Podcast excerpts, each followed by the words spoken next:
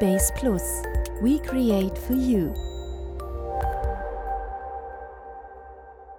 Willkommen bei Base Plus, der Podcast für digitale Enthusiasten. Eine weitere Folge, ein weiteres Glück hier bei Base Plus. Und diesmal steht die Folge ganz im Zeichen drei magischer Buchstaben. SEO oder auch allgemein gesprochen SEO. Und ich sitze natürlich nicht alleine hier, dafür hätte ich nicht die Kompetenz. Ich habe den Brandi mir wieder gegenüber sitzen. Hallo, lieber Cedric, grüß dich. Hi. Hi, ich sehe schon, du bist mit Laptop bewaffnet. Ich bin gespannt, was mich jetzt gleich erwartet. Aber weißt du, welche Frage mich eigentlich wirklich interessiert? Schieß los. Was ist dein heißester Tipp für die Suchmaschinenoptimierung oder kurze SEO? In Ordnung. Ähm, also das Thema heute ist tatsächlich die Suchmaschinenoptimierung und äh, das Notebook habe ich aufgeklappt, weil ich manche Dinge, über die ich ähm, spreche, auch gerne live abfragen möchte. Ne? Es wird heute um viele Dinge gehen. Es wird um den Sichtbarkeitsindex gehen, um die Keyword-Recherche. Es wird um die klassischen Fragen gehen. Was ist die On-Site, On-Page, Off-Page-Suchmaschinenoptimierung? Ähm, was ist denn Google Suggest, Learnings by Searching, Crawling-Budget, Absprungrate und so weiter und so fort. Und ähm, das Thema mein heißester Tipp für die Suchmaschinenoptimierung würde ich an dieser Stelle gerne zurückstellen, wenn das für dich in Ordnung ist. Ähm. ich ich, ich mache es gerne. Ich, ich, ich merke es mir, aber ich werde es mir jetzt mal hier aufschreiben. Ich werde es auch beantworten. Aber okay. ähm, für mich ist zunächst einmal wichtig, für die, die eben noch nicht so firm sind mit dem Thema, zu beantworten, was überhaupt die Suchmaschinenoptimierung ist und inwiefern Suchmaschinenoptimierung heute aufgrund der hohen künstlichen Intelligenz von Google überhaupt möglich ist. Die Suchmaschinenoptimierung beschreibt Maßnahmen, die ein Website-Betreiber ähm, durchführen kann, um mit bestimmten Suchbegriffen in Google Suchergebnistreffern höher zu, er, zu erscheinen. Ähm, man muss halt wirklich unterscheiden zwischen Dingen, die ganz oben sind und mit dem Zusatz Anzeige gekennzeichnet sind. Das ist nicht die Suchmaschinenoptimierung, ähm, das ist die Suchmaschinenwerbung. Deswegen auch ja, die Kennzeichnung von der Suchmaschinenoptimierung sprechen wir tatsächlich, ähm, wenn wir von organischen Suchergebnistreffern reden. Das ist halt eben das, was man weiter unten findet. Und die meisten empfinden das als die echte, ja, die echten Suchergebnistreffer.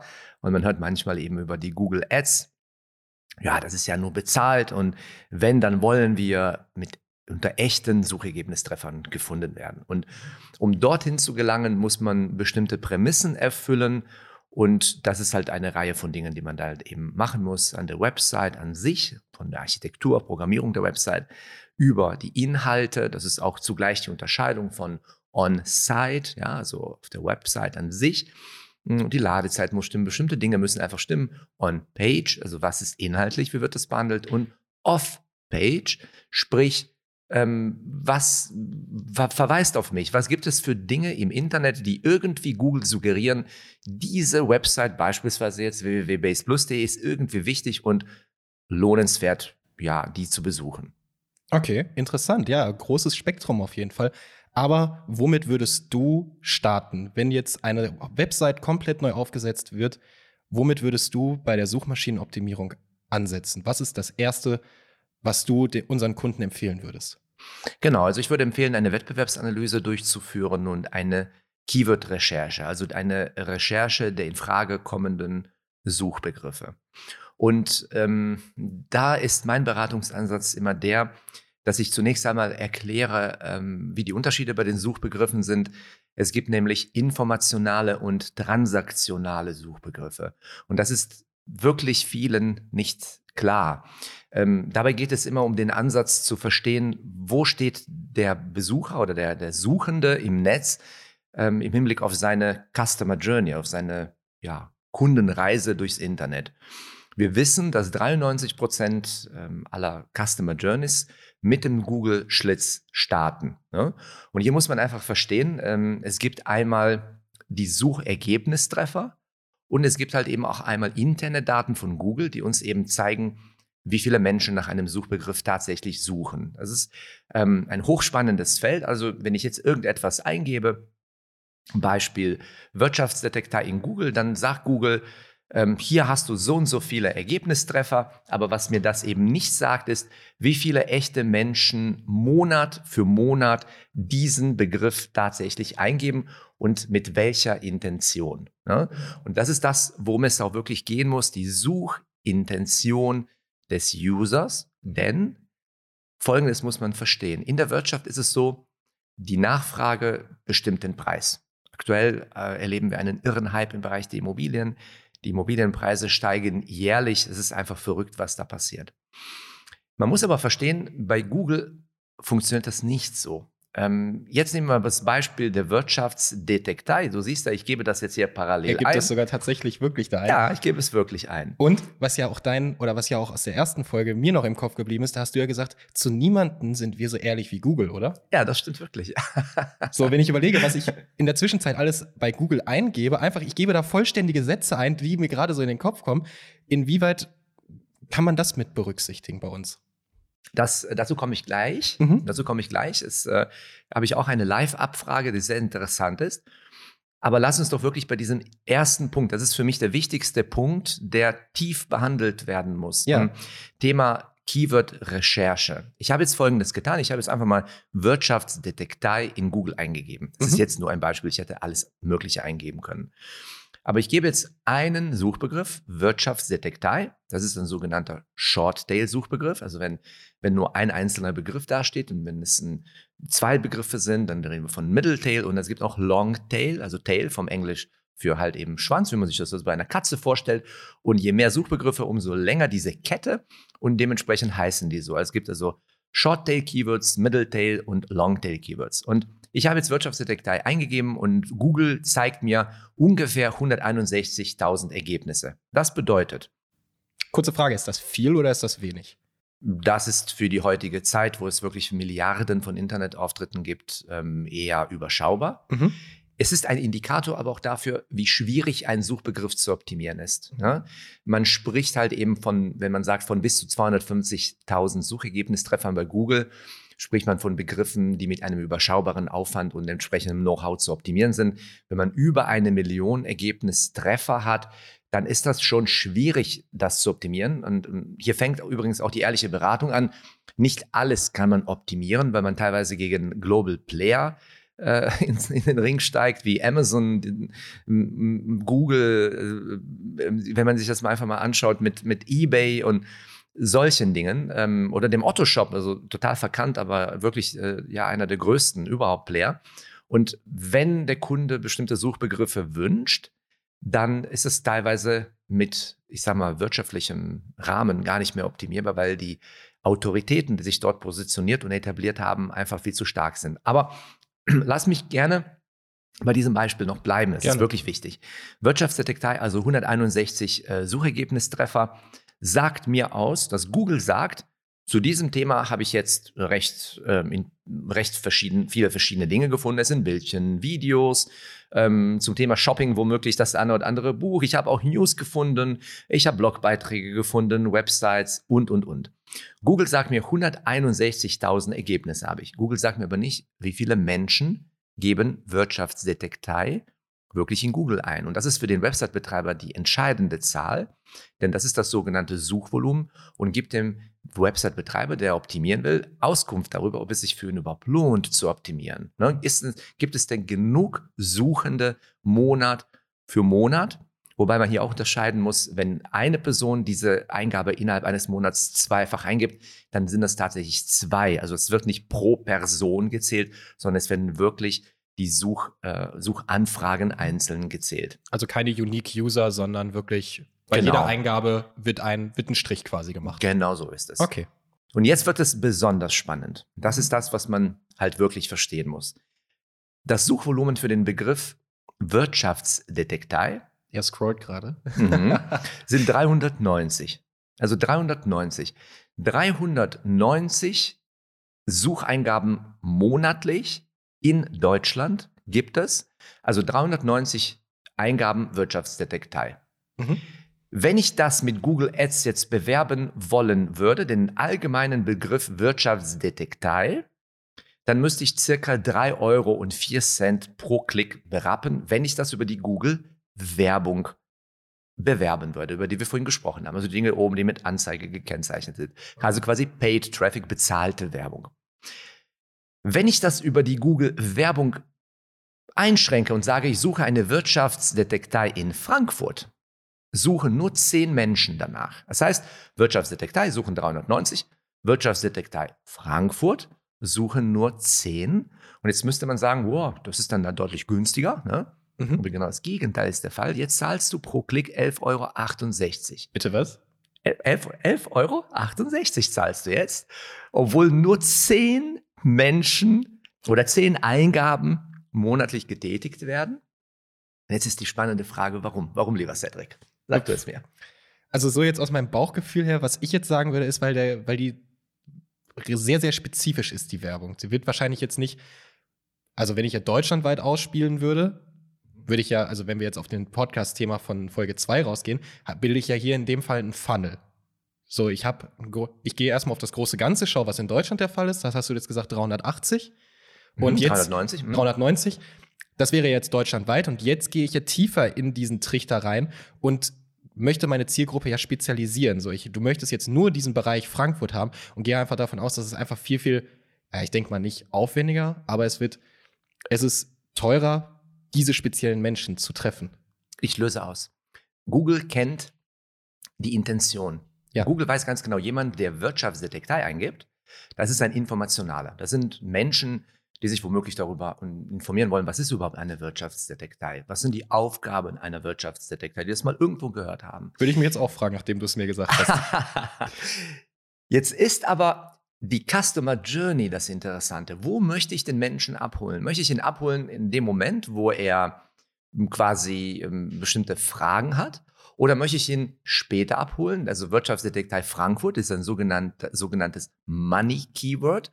Das heißt, Google weiß ganz genau, jemand, der das eingibt, der informiert sich nicht einfach nur am Anfang seiner Customer Journey oder irgendwo als Student womöglich, was ist überhaupt das, was ich irgendwo mal aufgeschnappt habe, der Vater einer bekannten Arbeit in der Wirtschaftsdetektei, was ist das überhaupt? Sondern dieserjenige, der das plus Stadt eingibt, das unterstellt Google und das zeigt, zeigt uns auch Searchmetrics an, der sucht bereits nach einer Wirtschaftsdetektei in einer konkreten Stadt. Google weiß somit, der Website-Betreiber, der das schaltet, dem bringt das auch viel, weil das eben jemand ist, der an seiner Customer Journey recht fortgeschritten ist, recht am Ende ist und der diesem Unternehmen auch Geld bringen wird. Also es ist ein Transaktionaler, der eine Transaktion durchführen wird. Und ja, das Suchvolumen ist deutlich geringer, aber die, die das suchen, die wollen eben auch Geld da lassen. Super Beispiel auch bei den, ähm, bei den äh, plastischen Chirurgen, dass man eben sagt, ähm, die Brustvergrößerung wird 27.000 Mal gesucht, Mhm. die Brustvergrößerung Düsseldorf nur 700 Mal im Monat, der Klickpreis ist doppelt so hoch,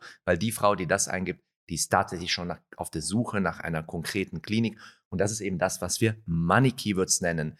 Die erste Variante könnte man beispielsweise über Content Marketing sehr gut, ähm, sehr gut abdecken. Wenn man sagt, wir wollen informieren, wir wollen den, den Suchenden recht früh abholen und, und vielleicht binden über einen Newsletter, ähm, über Remarketing oder was auch immer.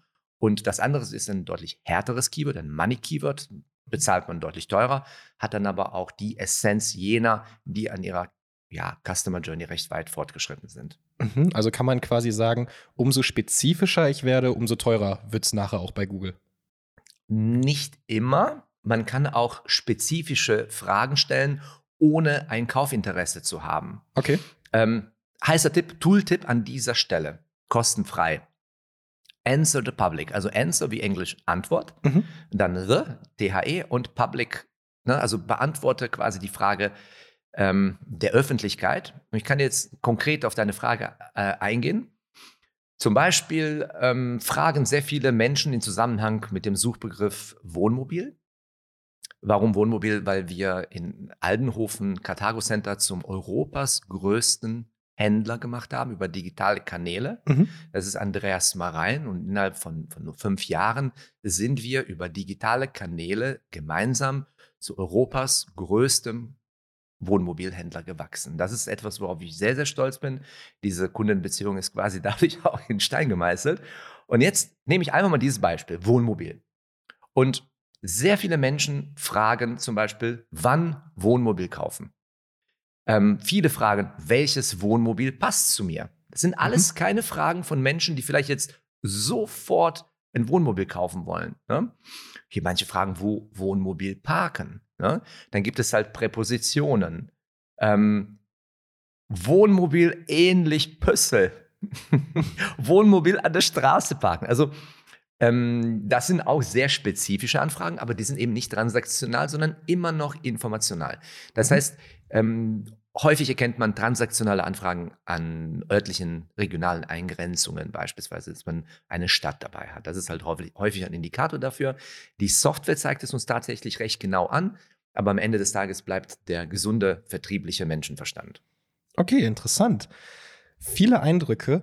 Ähm, wenn ich jetzt so überlege, ich gehe oben durch unser Großraumbüro, höre den Kollegen mal so bei den Gesprächen zu, fallen sehr, sehr viele Worte, wo ich mich frage, was bedeutet das? Beispielsweise, du hast es auch schon am Anfang gesagt, Crawling-Budget. Was definiert den Crawling-Budget? So, das ist ein, denke ich, sehr, sehr tiefgehender Begriff. So, ich habe auch mal anrecherchiert und auch die Kollegen natürlich gefragt, aber erklär es doch gerne mal, wenn so ein Begriff fällt. Wie wichtig ist das Crawling-Budget? Das ist tatsächlich kein Begriff für Anfänger, da sind wir schon sehr, sehr tief in der Suchmaschinenoptimierung. Ich glaube, dass, dass es sehr viele auch Fortgeschrittene gibt, die noch nie über Crawling-Budget gesprochen haben. Zunächst muss man verstehen, dass das, was wir in Google sehen, nicht das Abbild der Realität ist. Es gibt immer eine gewisse Latenz. Das merkst du als Website-Betreiber, ähm, wenn du beispielsweise etwas in deiner Website veränderst. Ne, du packst da irgendetwas rein und dann googelst du das unmittelbar danach und du findest es nicht. Das hat etwas damit zu tun, dass das, was wir bei Google ausgegeben bekommen, ist im Grunde genommen nur eine Abbildung der Echtzeitrealität. Das ist der sogenannte Google Index. Das wissen die meisten Menschen nicht. Für die ist das die Echtzeitabfrage, ist es aber nicht. Wir sehen nur das, was Google zuletzt von unserer Website aufgenommen hat oder eben auch nicht aufgenommen hat.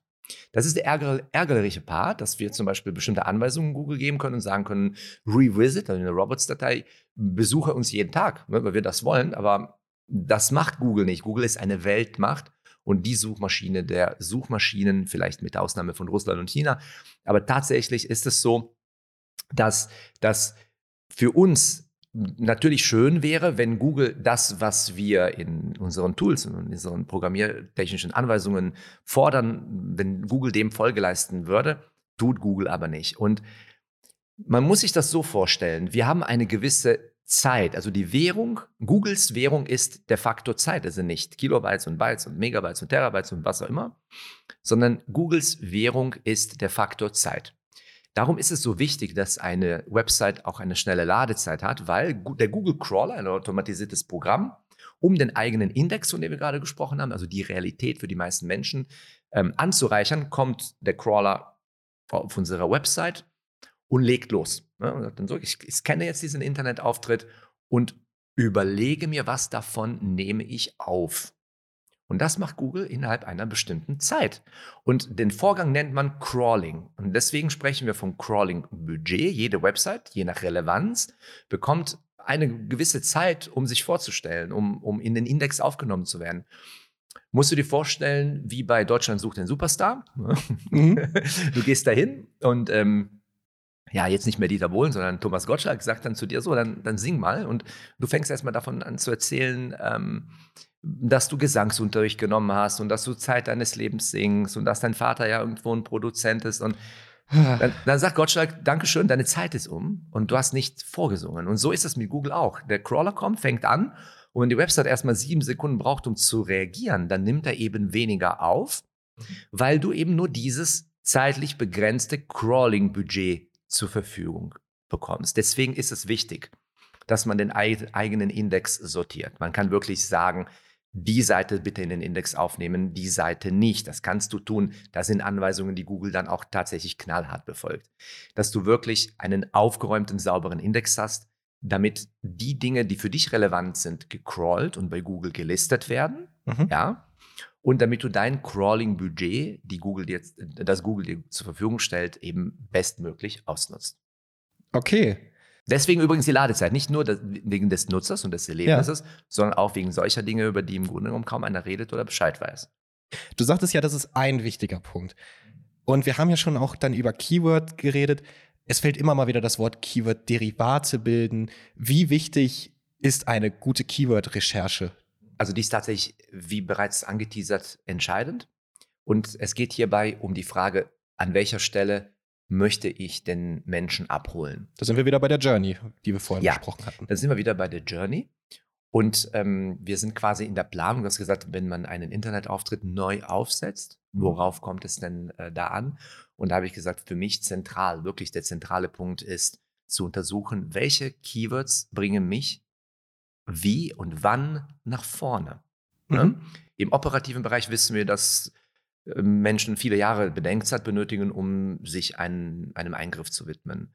Das heißt, ähm, Womöglich macht es da Sinn, auch informational Menschen recht früh abzuholen, damit, wenn die denn in vier, fünf Jahren ihre Entscheidung getroffen haben, sich operieren zu lassen, oder damit, damit wenn der Wohnmobilsuchende in drei, vier Jahren die Entscheidung für sich getroffen hat, ein Wohnmobil zu kaufen, sich gar nicht mehr die Frage stellen muss, wo, weil wir ihn recht lange begleiten. Mhm. Ja? Das ist wichtig.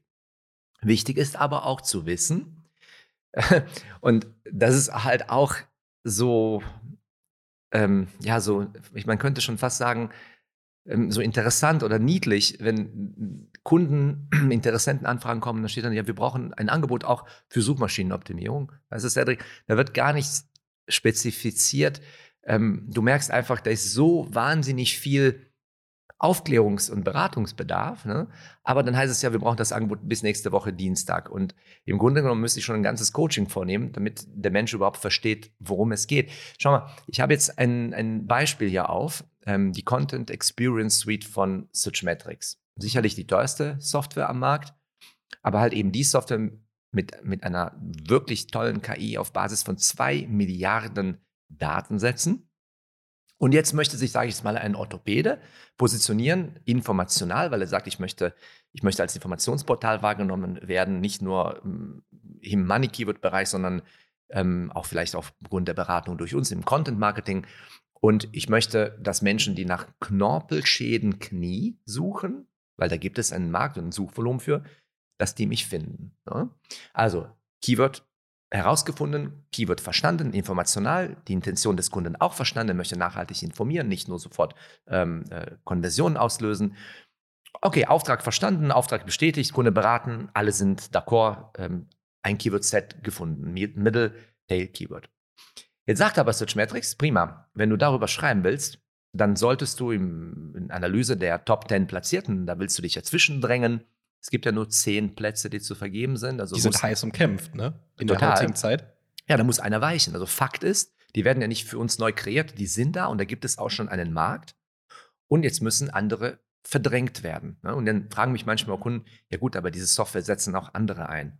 Nein, tun sie nicht, weil das Problem an, gerade an der Experience Suite ist, die ist nun einmal sehr, sehr teuer. Wenn ich mir die Abbuchungen bei uns angucke, sicherlich haben wir auch einige Projekte, aber das sind mal wirklich schnell im Quartal 20, 30.000 Euro, die alleine für Software abgebucht werden.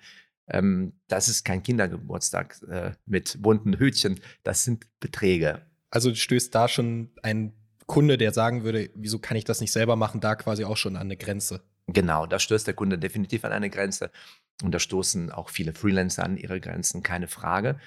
Und äh, ja, auch viele sehr gute Redakteure gehen vielleicht nicht so ganzheitlich an die Sache ran. Ich lese es jetzt nur mal eben kurz vor.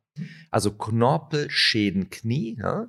Derivat Knorpelschäden Schäden im Knie, also mit entsprechenden Präpositionen. Jetzt sagt Searchmetrics, wenn du damit positioniert werden willst, auf Basis von bestimmten Annahmen, da musst du mehr schreiben, als die Top 10 gerade tun. Also du musst schon mit 2000 Wörtern rein und du musst reden, allgemein auch. Must-have-Keywords, sagt Searchmetrics, du musst reden über Knorpel.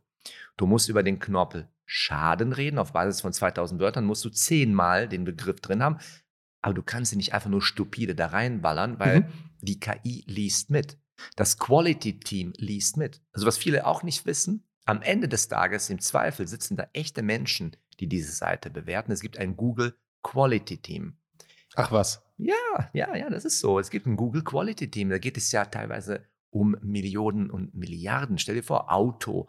Ne? Ähm, wer steht da oben? Mobile, ähm, Autoscout 24, irgendein ähm, Automobilhersteller. Also da geht es um viel. Cedric. Und wenn man jetzt hier sich mal anschaut, dann sagt Matrix auch, na, du musst dann aber auch reden über Gelenk in einer Quantität von sechs, über das Kniegelenk, Patient, über das Knie allgemein. Du musst reden über Arthrose, Gelenkknorpel, Schmerz, Fehlstellung, operative Behandlung, arthroskopische Operation, betroffenes Gelenk, darunterliegenden Knochen muss da drin enthalten sein, körpereigenen Knorpelzellen, längeres Sitzen, operativen Arbeiten, arthroskopisch, Kniescheibe, Verletzung, Bein, konservative Behandlung, konservative Therapie, MRT-Untersuchung, Matrix-induzierte O-Bein, X-Bein. Also eine, ganz, belastete- eine große Menge an, an Worten, die, die wirklich für die Suchmaschinenoptimierung. Du siehst, das, du siehst das selbst. Wir haben vier festangestellte Redakteure. Und du siehst das selbst, wenn du daran da vorbeigehst, ähm, wie das da oben äh, zugeht. Und ich könnte jetzt ja auch noch weitermachen. Minimalinvasiv liegende Knochen, sportliche Aktivität, operative Maßnahmen.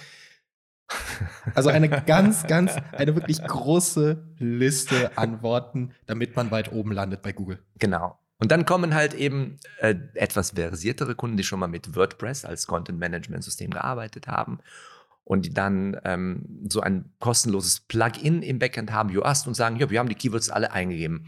Und dann kannst du im Grunde genommen als Website-Betreiber nur sagen, ja, dann wirst du ja jetzt garantiert gefunden werden. Also wir setzen ja künstliche Intelligenz ein, äh, On-Page, äh, Off-Page, On-Site. Ähm, das ist wirklich eine Wissenschaft für sich, nach oben zu kommen und oben zu bleiben. Und das Verständnis des Interessenten und des Kunden ist, oh, du gibst ja dieses kostenlose Plugin, dann gebe ich die Sachen ein und denke ich mir, genau. Und dann wird Google dich warmen Herzens Empfangen. empfangen und auf Platz 1 listen. Und noch Kaffee und Kekse hinlegen, dass man sagt, Genau. Warum, warum gibt es Agenturen, wenn ihr das doch alles kostenlos selber macht? Ja, oder warum gibt es gewisse Relevanzen, holistische Ansätze und, und Google erwartet im organischen Bereich tatsächlich Qualität Mhm. und die fängt halt eben im On-Site-Bereich Bereich an. Was heißt das? Und das heißt, dass die Website an sich performant sein muss, dass eine gewisse Architektur eingehalten werden muss, die Google in den Best Practices aufführt.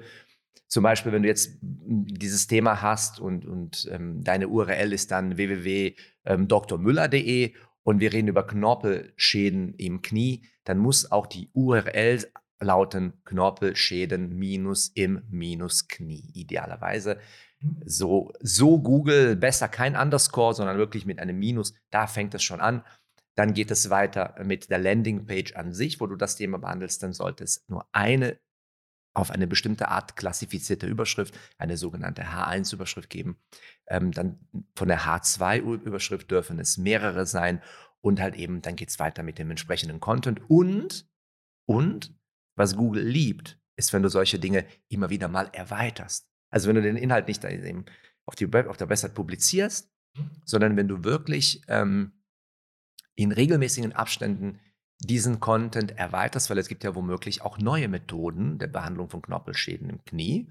Und Google weiß das, weil Google ist das Internet. Und deswegen kann Google sehr gut evaluieren, ob du mit deinem Content up-to-date und holistisch bist. Deswegen ist die Suchmaschinenoptimierung eben auch im Hinblick auf Content kein Sprint, sondern ein Marathon. Also heißt es nicht, man kommt jetzt zu einer Agentur bei uns an, man möchte jetzt einmal eine Suchmaschinenoptimierung machen und danach ist das Thema gegessen, sondern das bedarf einer langzeitlichen Betreuung auch der ganzen Sache. Ja, ich glaube, wenn das nächste Mal so eine Anfrage kommt, dann werde ich sagen, schauen Sie mal, ich habe gerade im Regal nachschaut, nachgeschaut, unsere, unser Suchmaschinenoptimierungsregal ist gerade leer gekommen. Leer das, was du gerade anfängst, ist gerade leer. Ne? Weil das ist ja so, also so ein, ähm, ja, äh, so ein unwissendes äh, Bild, ähm, dass es, mu es muss halt einfach jedem klar sein, ähm, willst du dauerhaft fit sein, Mhm. musst du dauerhaft joggen. Und besonders interessant ist es dann, wenn der Ansatz kommt, ja, wir probieren das mal im Kleinen und wenn das funktioniert, dann geben wir dafür richtig viel Geld aus. Dann, dann, dann machen wir das. Und dann denke ich mir, gut, das ist so, als würdest du sagen, ich jogge einmal um mein Haus herum und wenn ich dann feststelle, ich werde dadurch immer fitter, Mhm. Dann fange ich richtig zu joggen an. Und das ist natürlich die Selbstzerstörung der Theorie in sich. Und Ja. Damit erstickst du jede Ambition im Keim, weil du wirst mit zu wenig eben keinen Erfolg haben. Und deswegen ist das ja schon mal eine falsche Konklu Conclusio. Ja, sehr schön. Ähm, jetzt gibt es ja auch so Keywords, die jeder mal googelt, ne? So, die einfach so, was weiß ich, wenn ich mal zu Hause sitze und ich möchte nur einen Text übersetzen, ne? So, Ich habe jetzt schon gedacht, dass du sagst, es gibt die jeder googelt, wie zum Beispiel Knochensäge. Ich hab gedacht, was sagt er jetzt so? Ich habe gerade Angst bekommen. Ja, ne, äh, ich möchte nicht wissen, was Google alles über mich weiß. Wahrscheinlich sehr viel. Mhm. Ähm, da gibt es ja einfach so, so, so Keywords, die irgendwie jeder eingibt. Was weiß ich, Translator und so. Die kann ich doch eigentlich auch einbauen und dann müsste ich doch auch weit hoch gerankt werden, oder nicht? Oder gibt's da, oder greift da eben dieses Google Quality Team dann ein und sagt, Kollege, so nicht. Mm, Es ist ein interessantes Beispiel, ähm, was du anführst. Also es gibt Keywords, die für mich interessant sind, die mich weiterbringen mit meiner Website, weil die halt eben meine Leistungen oder Produkte beschreiben. Und während man so fröhlich vor sich hinschreibt und, und Google beeinflussen möchte, gibt es bei Google auch eine Eigendynamik, die, die sich selbst renommierte Experten nicht erklären können. Dann schnappt Google irgendetwas auf, irgendeinen Suchbegriff, und man ist auf einmal mit diesem Begriff gerankt, es sei denn, man pflegt seinen Index und sagt, äh, ich möchte die, den Begriff, mit dem Begriff nicht mehr indexiert werden. Aber ähm, das Thema, was ich in diesem Zusammenhang ansprechen möchte, ist ähm, das Thema des Sichtbarkeits, der Sichtbarkeit und des Sichtbarkeitsindizes. Also es gibt eine, einen renommierten Branchenwert, das ist der Sistrix Sichtbarkeitsindex. Und dieser Sichtbarkeitsindex wird gebildet aus den Keywords, mit denen man positioniert ist und aus dem Suchvolumen dieser Keywords. In unserem Fall, du hast zufällig, ich habe keine Ahnung, wo du das herst, vielleicht aus einem der Videos oder irgendwo her. Das kann irgendwo aufgeschnappt sein. Aufgeschnappt, hast du das? Ähm, es ist so, dass Kunden manchmal anrufen und sagen, Mensch, Herr Witt, wir haben das mal untersucht selbst. Es gibt eine kostenlose Version von Sistrix. Ähm, und wir haben festgestellt, unser Sichtbarkeitsindex ist gar nicht so hoch. Und speziell dieser Suchbegriff, den du gerade genannt hast, Google Translator, ist Mhm. ein Suchbegriff, den braucht doch kein Mensch. Ne? Also es gibt den Google-Übersetzer, den Google Translator. Und bestenfalls wird Google damit gefunden, wenn du mal eben kurz einen Text äh, übersetzen willst. Aber wir haben irgendwo in unserem Glossar über diesen, äh, dieses, diesen Translator geschrieben und das haben wir scheinbar auch ganz Google zuträglich gemacht, einfach nur als Glossarbeitrag. Und Google hat das als qualitativ so gut bewertet, dass wir damit eine ganze Weile unter den Top 10 waren. Mhm. Was bringt mir der Google Trans Translator im Hinblick auf das, was wir tun? Wir verkaufen Internetauftritte, Portale, programmieren Web-Apps, machen Suchmaschinenoptimierung, Suchmaschinenwerbung, Social Media, Video, Foto, kann man sagen. Ne? Ähm, und natürlich Marke und, und, und ja, Print. Was bringt mir der Google Translator? Gar nichts. Ne? Also jemand, der Google Translator eingibt, bei Base Plus auf die Website kommt und feststellt, die haben das in ihrem Glossar sehr schön erklärt, ähm, ist für mich kein Traffic, ist für mich weder informational ähm, noch transaktional noch sonst was. Aber weißt du, was dieser Begriff auslöst? Weil nach diesem Begriff suchen sehr viele Menschen und da der Sichtbarkeitsindex von Sistrix, der renommierte Branchenwert Sichtbarkeitsindex, eben gebildet wird aus dem Suchvolumen nach einem Begriff und der eigenen Positionierung mit diesem Suchbegriff, bedeutet das jedes Mal, wenn du mit einem so Suchvolumen starken Suchbegriff unter den Top 10 bist, schießt dein Sichtbarkeitsindex nach oben. Mhm. Die Konklusion könnte sein, boah, da hat Base Plus einen unfassbaren Sichtbarkeitsindex und boah, sind die sichtbar.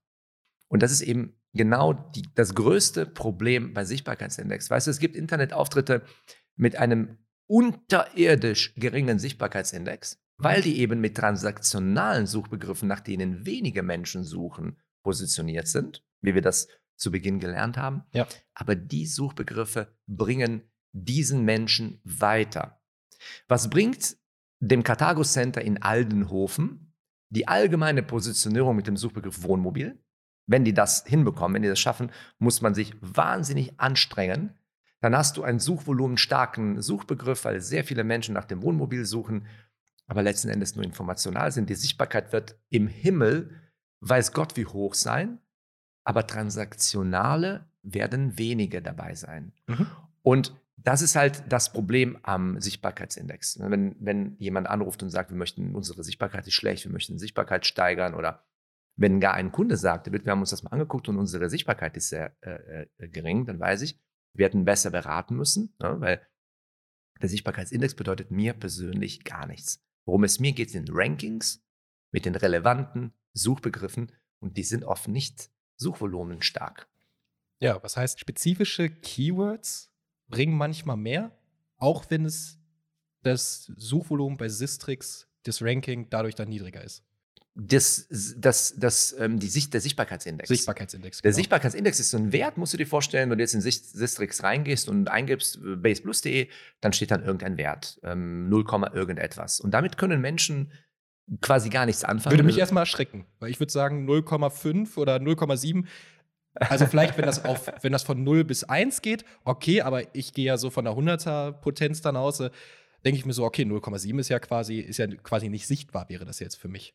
Genau, ne, das könnte man zum Beispiel annehmen. Wir haben jetzt einen tagesaktuellen Wert von 0,0881, wenn man sich das jetzt mal anschaut. Mhm. Ne? Und wenn ein Kunde einen solchen Wert ähm, vor sich hat, dann kann er damit ja nichts anfangen. Erst einmal mutet das wenig an Mhm. und er wird dann eben hingehen, wird bestenfalls nachfragen oder schlimmstenfalls verärgert nachfragen, ne, weil ihn irgendein Wettbewerber darauf äh, hingewiesen hat, warum haben wir einen so gering, geringen Sichtbarkeitsindex. Ne? Und da ist es halt eben, da geht es darum, dass man darüber redet, lieber Kunde, was bedeutet denn niedrig? Wenn du, wenn du sagst, ein Kilo Mehl, dann hast du jetzt sofort ein Bild vor den Augen. Ne? Du hast ein Kilo Mehl, du weißt genau, wie viel das ist. Wenn ich jetzt sage, zwei große, gut gehäufte Esslöffel Zucker, dann kannst du damit auch etwas anfangen. Wenn Ja. ich aber sage, wie du es gerade selbst so schön gesagt hast, Sichtbarkeitsindex von 0,08, hm, mutet wenig an. Und wenn man dann aber reingeht und sieht, dass wir mit Webdesign Düsseldorf danach suchen nur 1600 Menschen jeden Monat, ist aber ein Begriff für 7 oder 8 Euro, wenn man den über Google Werbung bezahlen müsste, top positioniert sind, der uns auch wahnsinnig viel bringt, weil darüber alles, was Großes und Rang und Namen hat, gekommen ist. Wo mich ehemalige Kommilitonen fragen und sagen, Mensch, wie hast du das aufgebaut, Vitamin B und hast du dich gesehen? Louis Vuitton hat uns einfach gegoogelt. Louis Vuitton. Louis Vuitton. Die Parfümerie Becker hat uns einfach gegoogelt. Ich erinnere mich noch an das Telefonat mit, mit einer Mitarbeiterin aus dem Marketing äh, Parfümerie Becker und da sprachen wir gerade über Conversions, Conversion-Messung. Und dann habe ich gesagt, oh, interessant, während wir gerade darüber reden, blink, hat es gerade hier blink gemacht und hier kommt eine Anfrage rein und wie Roermonde Straße, Düsseldorf, LVMH. Dann sagte die Dame, Sie machen jetzt Witze. Aber ich so, nein, ich mache keine Witze. Irgendwie so ein LVMH Fragrance Brands.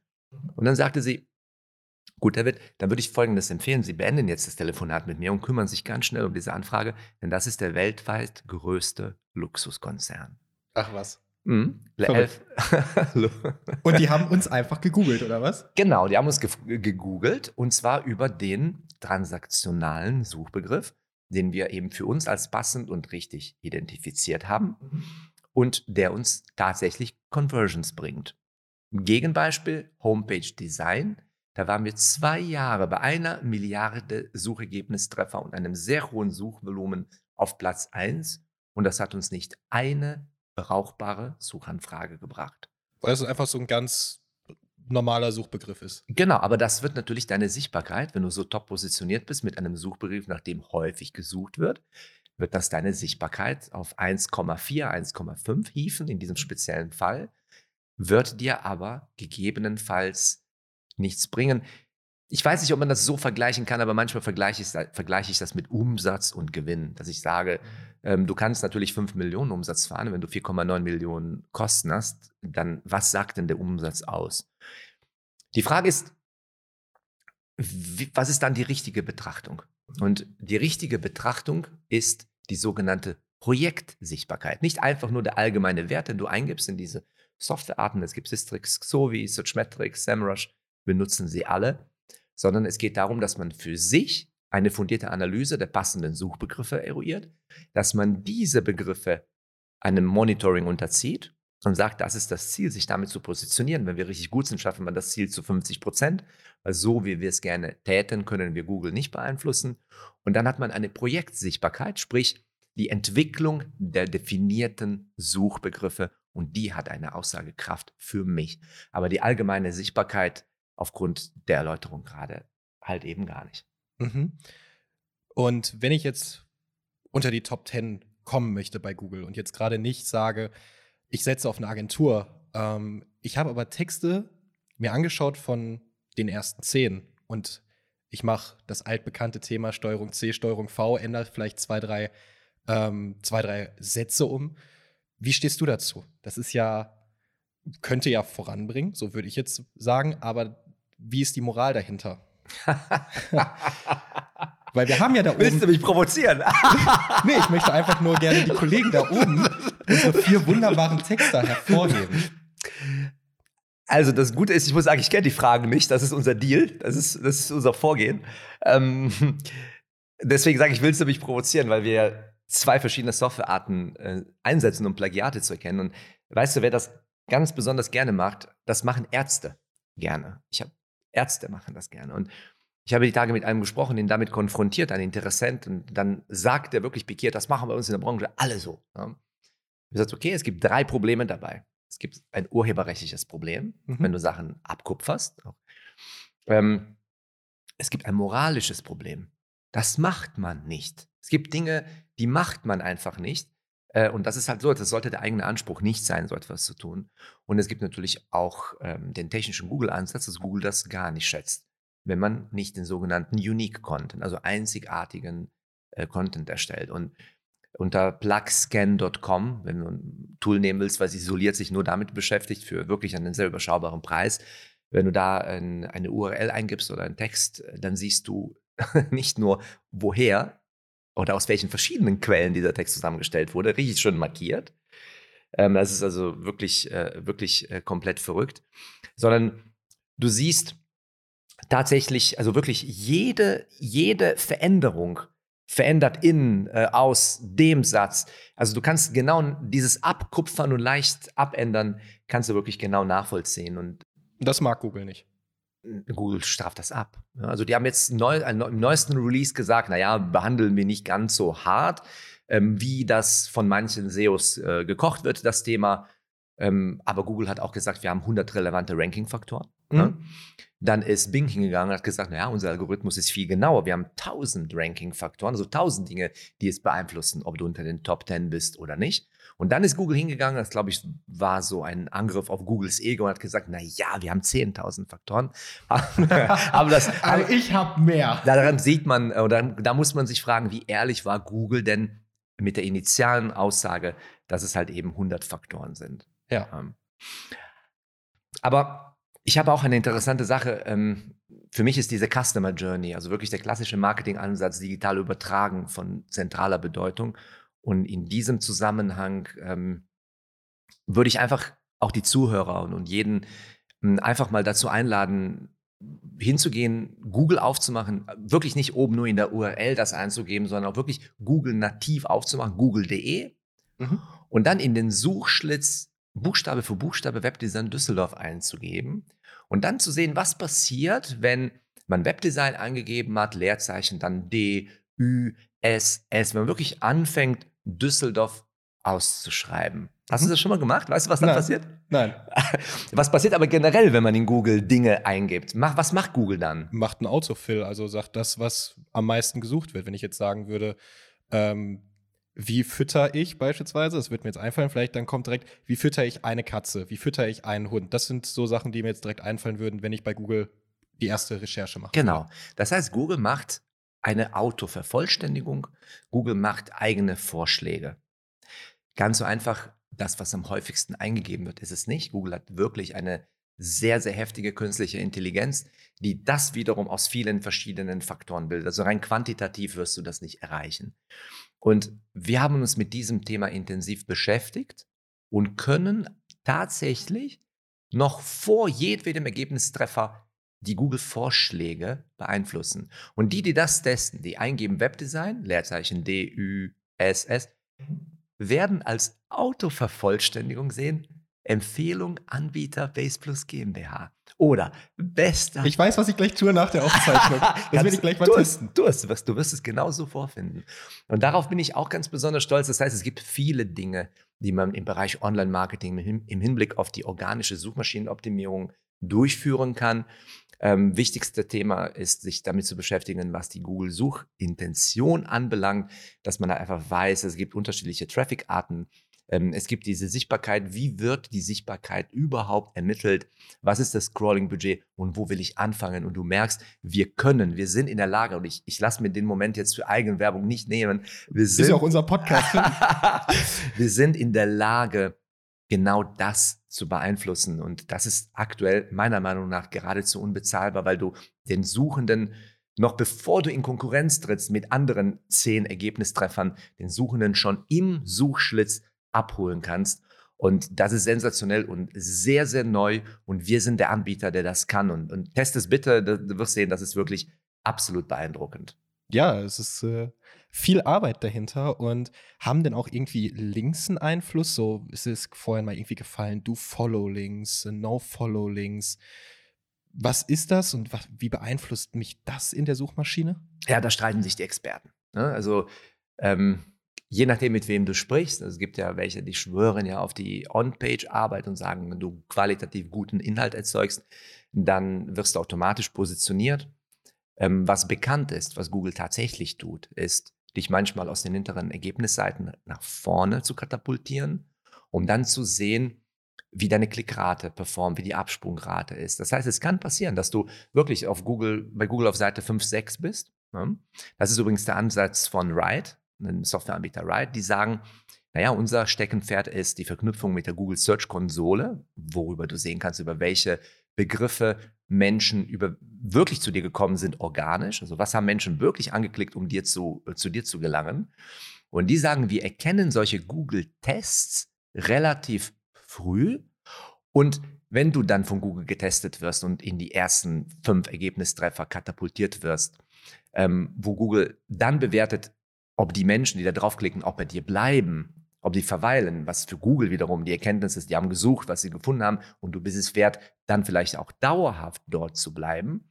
Ähm, diese Experten, die gehen hin und sagen, Content is King und Content is All. Und dann gibt es wiederum andere, die sagen, hm, man sieht das auch sehr gut bei den SEO-Contests, ähm, an denen wir auch, sofern, sofern es die Zeit zulässt, ab und an teilnehmen. Dann sieht man, es wird doch intensiv Link-Building betrieben. Ja? Und was, sieht, was sagt Google das aus, wenn ein, eine andere Website auf uns verlinkt, auf uns verweist? Das ist aus Googles Sicht wie eine Empfehlung. Und worauf kommt es bei einer Empfehlung an? Ähm, auf den Empfehlunggeber. Das ist, das sind wir als User. Oder das, das sind die Websites, die auf uns zeigen. Okay. Das heißt, wenn beispielsweise ein Internetauftritt, der mit unserem Thema, das war früher übrigens anders, das, dazu komme ich gleich zu sprechen, aber wenn ein Internetauftritt, der mit unserem Thema etwas zu tun hat, auf uns verlinkt, dann ist das für uns sehr, sehr gut. Ne, man kann sich noch anschauen, wie der PageRank, ein Wert, den es angeblich nicht mehr gibt. Ähm, Google redet nur noch von, von einem Authority Score, aber so ist der PageRank aufgebaut. Das, das war der Ansatz damals, Googles Ansatz, was man gesagt hat, na, grundsätzlich ist es so, je mehr Websites auf uns verweisen, sprich uns empfehlen, also wie gesagt, jede auf uns zeigende Website mit einem Link, ist aus Googles Sicht eine Empfehlung. Und ähm, umso besser, ne? das war früher der Ansatz. Und du konntest deinen Internetauftritt 2009, 2010, 2011 konntest du in alle möglichen Foren eintragen. Hund, Katze, Haus, Kataloge, Ratgeber, gutefrage.net. Hast du nicht gesehen? Auf dich verlinken und Google hat das positiv gewertet, weil Quantität statt Qualität galt. Heute ist es so, dass Google ganz klar sagt, naja, die Links müssen themenrelevant sein. Der Verlinkende, der auf dich zeigt, der muss auf eine bestimmte Art und Weise auf dich zeigen. Ja? Da gibt es halt, wie gesagt, nochmal das Thema Money Keyword. Also wenn du einen, eine Website hast, die einen riesigen Text hat und dann mit dem Begriff Webdesign Düsseldorf als Linktext, das blau unterstrichen, das kennst du doch, ne? Ja, diesen Hyperlink. Ne? Hyperlink, genau. Mhm. Das heißt, der Linktext wäre dann Webdesign Düsseldorf, das Linkziel wäre www.baseplus.de. Das war mal früher sehr populär. Damit hat man Google konditioniert und hat gesagt, Webdesign Düsseldorf gleich Base Plus. Mhm. Das ist heute schädlich. Weil Google sagt, kein normaler Website-Betreiber verlinkt so. Der normale Website-Betreiber wird vielleicht ein bisschen was über dich schreiben, wenn du irgendetwas Hochwertiges, Gutes hast, über das es sich zu schreiben lohnt. In der Regel ist es aber dann auch nicht die Startseite, auf die verlinkt wird, sondern ein guter Beitrag, den du selber hast. Und dann geht halt eben der Website-Betreiber hin und sagt, mehr Informationen finden Sie hier und verlinkt das Wörtchen hier zum Thema Base Plus. Das ist, das, das ist der natürliche Reflex äh, einer gesunden und normalen Verlinkung. Und dann gibt es auch noch die Möglichkeit, dass du als Website-Betreiber sagst, ich verlinke jetzt auf Base Plus, aber bitte vererbe nichts von meiner Website-Kraft. Ich drücke das bewusst so aus, dass es jeder versteht. bitte verlinke nichts von meiner Website Kraft an Base Plus. Folglich definiert er diesen Link als No-Follow-Link. Das heißt, du merkst es aber normal gar nicht. Ne? Du bist dann irgendwie auf einer Website, auf, auf, auf, auf Focus, ne? Focus.de, Unternehmen Focus, und dann schreiben die über Base Plus und dann hier geht es zu Base Plus, und dann klickst du da drauf und dir wird das verkauft als ein hochwertiger, guter Link. Mhm. Tatsächlich hat er aber diese, diesen Entwertungsparameter in sich als auf No-Follow, das kann man im Quelltext nachvollziehen. Und dir bringt dieser Link nicht so viel wie ein Do-Follow-Link, wo der Website-Betreiber sagt, hier stehe ich zu diesem Link mit allen Konsequenzen und ich gebe auch etwas von meinem Link-Juice, von meinem Linksaft ab, weil ich sage, das, was Base Plus da publiziert hat, ist ein sehr, sehr guter Link. Also sehr guter Beitrag und deswegen verlinke ich den und für uns ist es ein sehr guter Link. Boah, also ich kriege ja hier extrem viele Eindrücke jetzt. Ich bin echt überfordert von der ganzen Impression, was das doch für eine für eine Tiefgründigkeit jetzt nur in eine Suchmaschinenoptimierung. Hast du vielleicht, bevor ich zu unseren zwei abschließenden Fragen kommen möchte, noch was, was du unbedingt loswerden willst? Ja, also zum Thema Link-Building. Ähm, ich persönlich glaube, dass das nach wie vor ein sehr, sehr starker Faktor ist. Ja, das glaube ich. Ähm, und man fragt mich dann halt auch, ja, wie viele Links er will und was brauche ich. Manchmal reicht ein einziger. Manchmal reicht ein einziger guter Link. Beispiel Usability-Optimierung. Als ich diesen Begriff für uns ähm, promoted habe und gesagt habe, ich möchte damit organisch ranken, mit Usability-Optimierung, womit wir auch übrigens drei Jahre auf Platz 1 standen, hat ein Link, natürlich guter Content, On-Site, On-Page, alles, ja, aber ein Link hat gereicht. Und diesen Link habe ich bekommen vom Usability Day in Köln. Mhm. Und weißt du, wie ich den bekommen habe? Du wirst es mir jetzt sehr gerne erzählen, ich. ich bin mit Carmen dort gewesen. Ja. Es gab an dem Tag viele Dozenten, die dort vorgetragen haben, auch der Wettbewerb war da.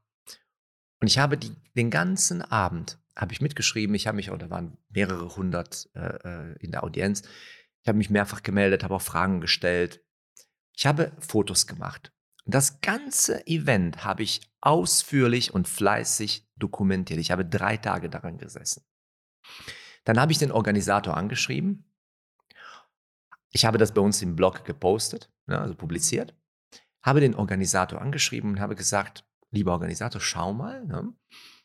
Ich habe hier eine Zusammenfassung, ich habe hier dein Event dokumentiert, in Bild und ich sage es dir jetzt, ich habe natürlich auch, auch den Wettbewerb gebauchpinselt und habe geschrieben, die Kollegen von Nexus und da, die haben darüber geschrieben und der hat darüber geschrieben und Professor Hartmann hat darüber.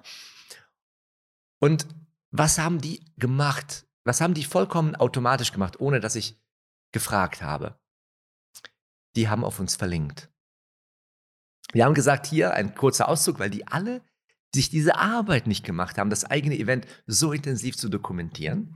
Drei Wettbewerber haben auf uns verlinkt.